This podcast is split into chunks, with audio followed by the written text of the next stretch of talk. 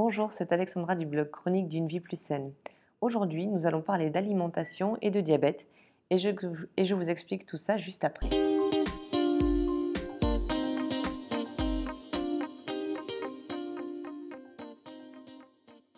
Alors, pour aborder ce sujet, j'ai interviewé Estelle, qui est médecin, qui est aussi auteur de deux blogs. Euh, le premier, Minceur, Fitness et Santé, et le second, Diabète, toi et moi, et qui est du coup elle-même diabétique depuis de nombreuses années. Dans cette interview, elle va vous expliquer comment vous alimenter sainement, que vous soyez diabétique de type 1 ou de type 2.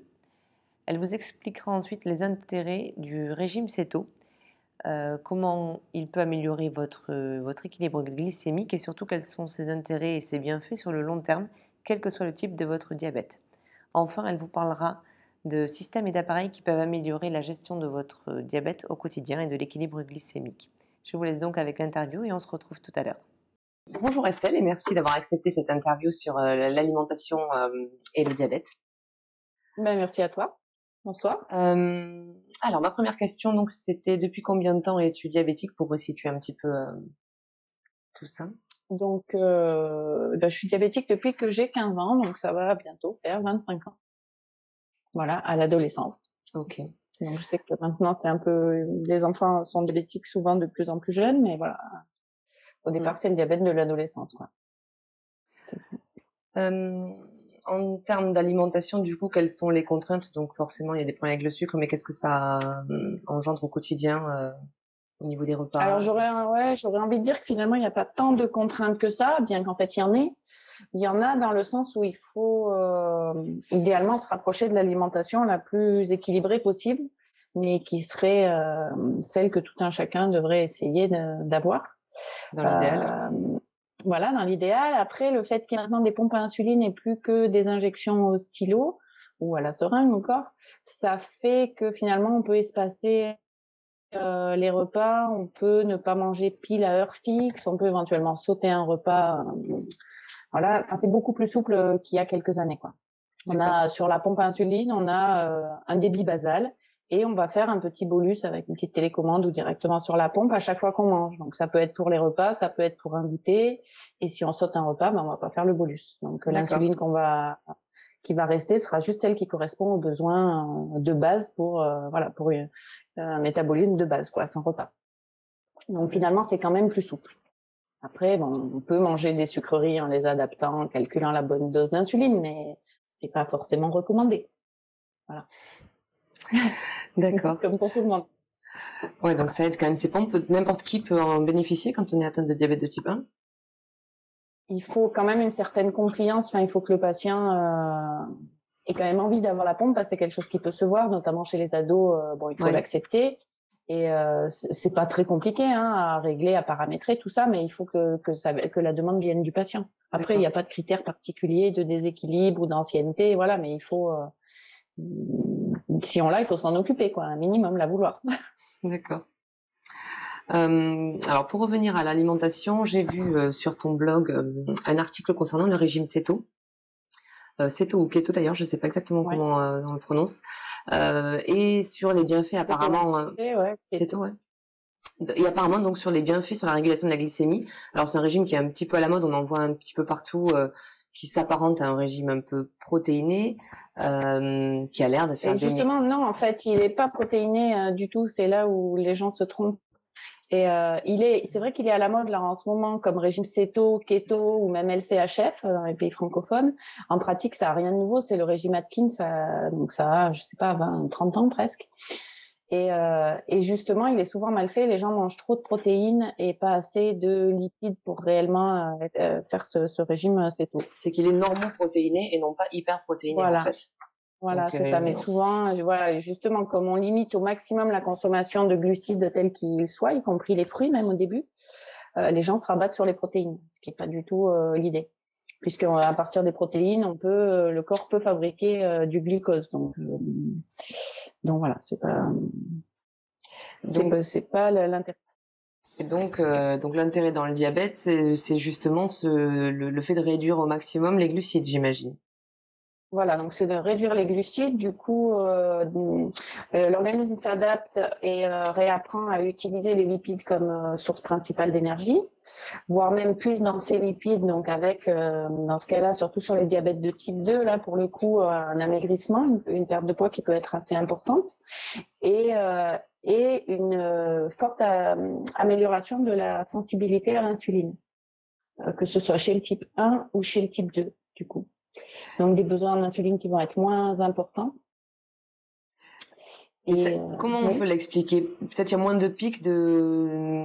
C'est quelque chose de, plus basal comme production de glucides dans le corps? On sait qu'on n'a pas ça, ça c'est pas partie de mes questions au départ, mais c'est par curiosité. Production? Euh, en gros, si on n'apporte pas de glucides euh, au corps, il, va y avoir moins, est même moins d'hyperglycémie permanente en fait, qui est quand même le facteur qui va entraîner euh, une résistance à l'insuline derrière. D'accord.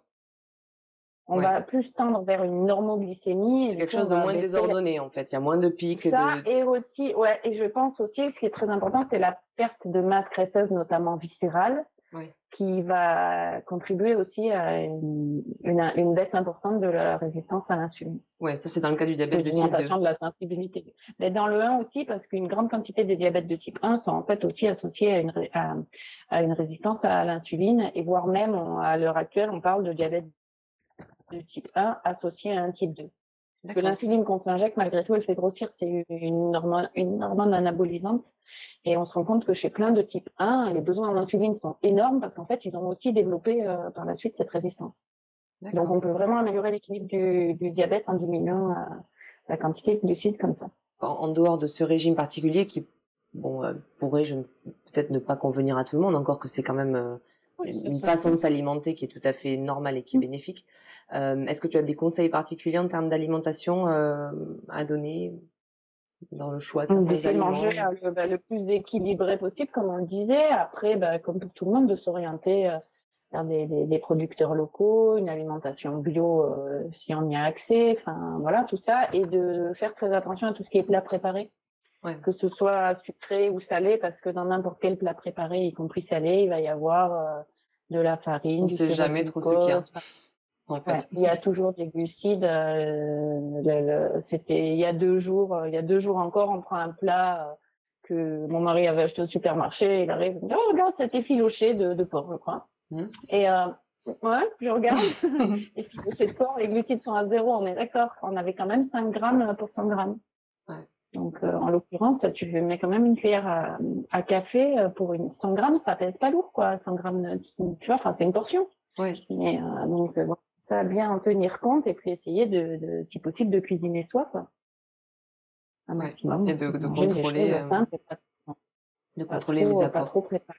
ouais, ouais d'accord enfin, on voit de plus en plus d'enfants et surtout de plus en plus jeunes euh, moi j'ai vu même avant deux ans des diagnostics de diabète de type 1 euh, ça me semble extrêmement compliqué à gérer. Euh, quels conseils tu pourrais donner? Quels quelles habitudes à faire prendre aux enfants ou et à prendre eux-mêmes d'ailleurs, parce qu'après ça peut bénéficier aussi à toute la famille.